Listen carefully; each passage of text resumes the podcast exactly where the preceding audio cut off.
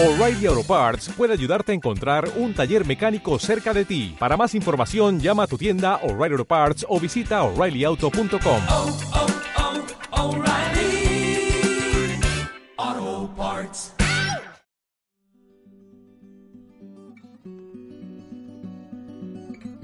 Del libro de Gabriel García Márquez, Gabo, Relatos de un náufrago, la historia detrás de esta historia.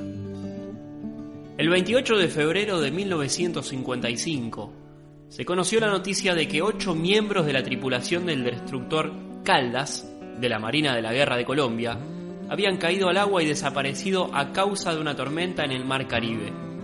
La nave viajaba desde Mobile, Estados Unidos, donde había sido sometida a reparaciones, hacia el puerto colombiano de Cartagena, a donde llegó sin retraso dos horas después de la tragedia.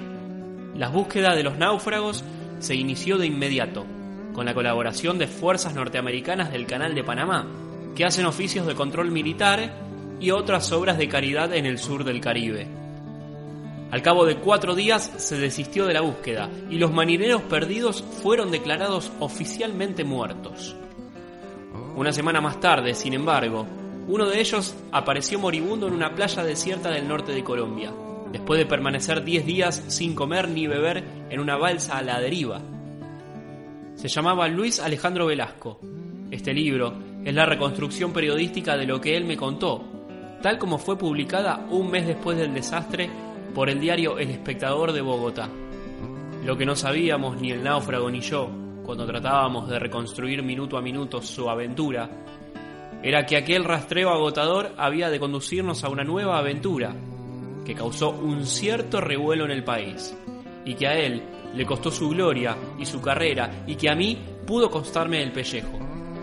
Colombia estaba entonces bajo la dictadura militar y folclórica del general Gustavo Rojas Pinilla, cuyas dos hazañas más memorables fueron una matanza de estudiantes en el centro de la capital cuando el ejército desbarató a balazos una manifestación pacífica, y el otro, un asesinato por la policía secreta de un número nunca establecido de taurófilos dominicales, que abuchaban a la hija del dictador en la Plaza de Toros. La prensa estaba censurada y el problema diario de los periódicos de oposición era encontrar asuntos sin gérmenes políticos para entretener a los lectores. En El Espectador, los encargados de ese honorable trabajo de la panadería éramos Guillermo Cano, director, José Salgar, jefe de redacción, y yo, reportero de Plata. Ninguno era mayor de 30 años. Cuando Luis Alejandro Velasco llegó por sus propios pies a preguntarnos cuánto le pagaríamos por su cuento, lo recibimos como lo que era, una noticia refrita. Las Fuerzas Armadas lo habían secuestrado varias semanas en un hospital naval y solo había podido hablar con los periodistas del régimen y con uno de oposición que se había disfrazado de médico. El cuento había sido contado a pedazos muchas veces, estaba manoseado y pervertido, y los lectores parecían hartos de un héroe que se alquilaba para anunciar relojes, porque el suyo no se atrasó a la intemperie, que aparecían anuncios de zapatos, porque los suyos eran tan fuertes que no los pudo desgarrar para comérselos, y en muchas otras porquerías de publicidad.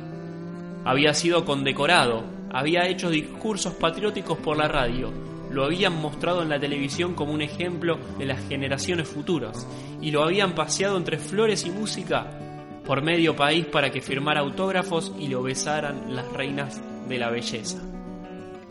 Había recaudado una pequeña fortuna. Si venía a nosotros sin que lo llamáramos, después de haberlo buscado tanto, era previsible que ya no tenía mucho por contar, que sería capaz de inventar cualquier cosa por dinero, y que el gobierno le había señalado muy bien los límites de su declaración. Lo mandamos por donde vino. De pronto, al impulso de una corazonada, Guillermo Cano lo alcanzó en las escaleras, aceptó el trato y me lo puso en las manos. Fue como si me hubiera dado una bomba de relojería. Mi primera sorpresa fue que aquel muchacho de 20 años, macizo, con más cara de trompetista que de héroe de patria, tenía un instinto excepcional del arte de narrar, una capacidad de síntesis y una memoria asombrosa, y bastante dignidad silvestre como para sonreírse de su propio heroísmo. En 20 sesiones de 6 horas diarias, durante las cuales yo tomaba notas y soltaba preguntas tramposas para detectar sus contradicciones, logramos reconstruir el relato compacto y verídico de sus 10 días en el mar. Era tan minucioso y apasionante que mi único problema literario sería conseguir que el lector lo creyera. No fue solo por eso, sino también porque nos pareció justo que acordáramos escribirlos en primera persona y firmado por él. Esta es en realidad la primera vez que mi nombre aparece vinculado a este texto. La segunda sorpresa, que fue la mejor, la tuve al cuarto día de trabajo, cuando le pedí a Luis Alejandro Velasco que me describiera la tormenta que ocasionó el desastre. Consciente de que la declaración valía su peso en oro, me replicó con una sonrisa. Es que no había tormenta. Así era. Los servicios meteorológicos nos confirmaron que aquel había sido uno de los febreros mansos y diáfanos del Caribe. La verdad, nunca publicada hasta entonces, era que la nave dio un bandazo por el viento en la mar gruesa. Se soltó la carga mal estivada en cubierta y los ocho marineros cayeron al mar. Esa revelación implicaba tres faltas enormes. Primero, estaba prohibido transportar carga en un desobstructor. Segundo, fue a causa del sobrepeso que la nave no pudo maniobrar para rescatar a los náufragos. Y tercero, era carga de contrabando, neveras, televisores, lavadoras. Estaba claro que el relato, como el destructor, llevaba también mal amarrada una carga política y moral que no habíamos previsto. La historia dividida en episodios se publicó en 14 días consecutivos. El propio gobierno celebró el principio de la consagración literaria de su héroe. Luego, se publicó la verdad. Habría sido una trastada política impedir que se continuara la serie. La circulación del periódico estaba casi doblada y había frente al edificio una rebatinia de lectores que compraban los números atrasados para conservar la colección completa. La dictadura, de acuerdo con una tradición muy propia de los gobiernos colombianos, se conformó con remendar la verdad con la retórica. Desmintió en un comunicado solemne que el destructor llevara mercancía de contrabando.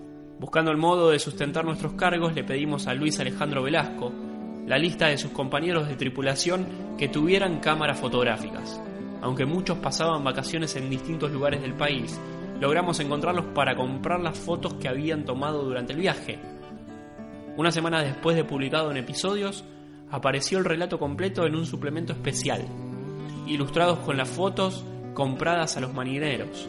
Al fondo de los grupos de amigos en alta mar, se veían sin la menor posibilidad de equívocos, inclusive con sus marcas de fábrica, las cajas de mercancía de contrabando.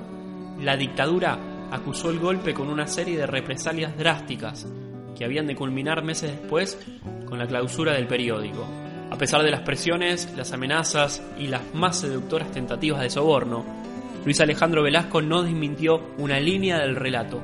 Tuvo que abandonar la Marina, que era el único trabajo que sabía hacer, y se desbarrancó en el olvido en la vida común. Antes de dos años cayó la dictadura y Colombia quedó a merced de otros regímenes mejor vestidos pero no mucho más justos, mientras yo iniciaba en París este exilio errante y un poco nostálgico, que tanto se parece también a una balsa a la deriva. Nadie volvió a saber nada del náufrago solitario, hasta hace unos pocos meses, en que un periodista extraviado lo encontró detrás de un escritorio en una empresa de autobuses. He visto esa foto, ha aumentado de peso y de edad, y se nota que la vida le ha pasado por dentro, pero le ha dejado el aura serena del héroe que tuvo el valor de dinamitar su propia estatua. Yo no había vuelto a leer este relato desde hace 15 años. Me parece bastante digno para ser publicado, pero no acabo de comprender la utilidad de su publicación. Si ahora se imprime en forma de libro es porque dije sí sin pensarlo muy bien, y no soy hombre de dos palabras. Me deprime la idea de que a los editores no les interese tanto el mérito del texto como el nombre con que está firmado, que muy a mi pesar es el mismo de un escritor de moda. Por fortuna hay libros que no son de quien los escribe, sino de quien los sufre, y este es uno de ellos. Los derechos de autor, en consecuencia, serán para quien los merece, el compatriota anónimo que debió padecer 10 días sin comer ni beber en una balsa para que este libro fuera posible.